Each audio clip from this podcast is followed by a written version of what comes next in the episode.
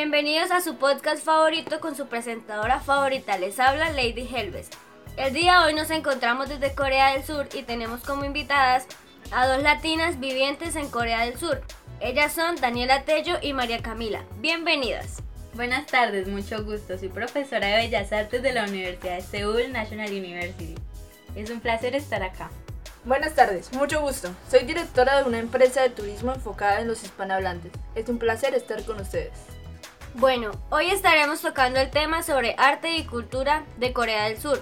Responderemos a todas sus dudas e inquietudes. Comunícate al 333-661. Llámanos. Tenemos la primera llamada esta tarde. Hola, ¿con quién tengo el gusto? Hola, habla con Julio.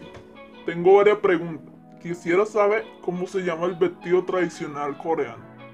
¿Cómo se llama la bebida alcohólica más consumida allá? ¿Cuál es la moneda oficial de Corea del Sur? Claro, alguna de nuestras invitadas responderá a tus preguntas.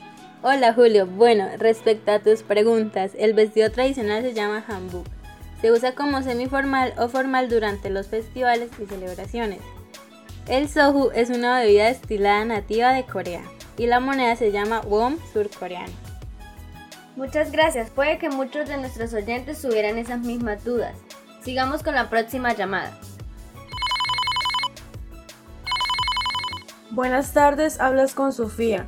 Mis preguntas son, ¿hay platos de comida coreana no picantes? ¿Cuáles son las festividades más importantes en Corea? ¿Cómo es la seguridad en Corea? Bueno, Sofía, están muy interesantes tus preguntas. El kimbap es ideal para quienes no solo comen picante, sino que también les gusta el pescado crudo. El seoyan y el chuseok son las fiestas tradicionales más importantes de Corea.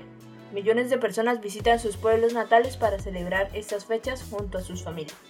La seguridad ciudadana de Corea del Sur posee bajos niveles de criminalidad y homicidio, por lo que se presenta como un país seguro. Muchísimas gracias por tu participación, Sofía. Hasta luego. Bueno, tenemos otra llamada en espera.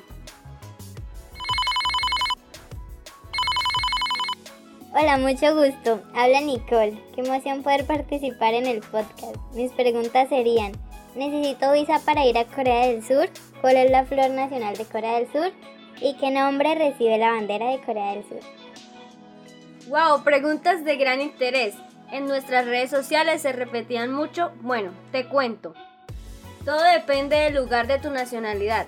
Hay países que no necesitan visa, como otros que sí.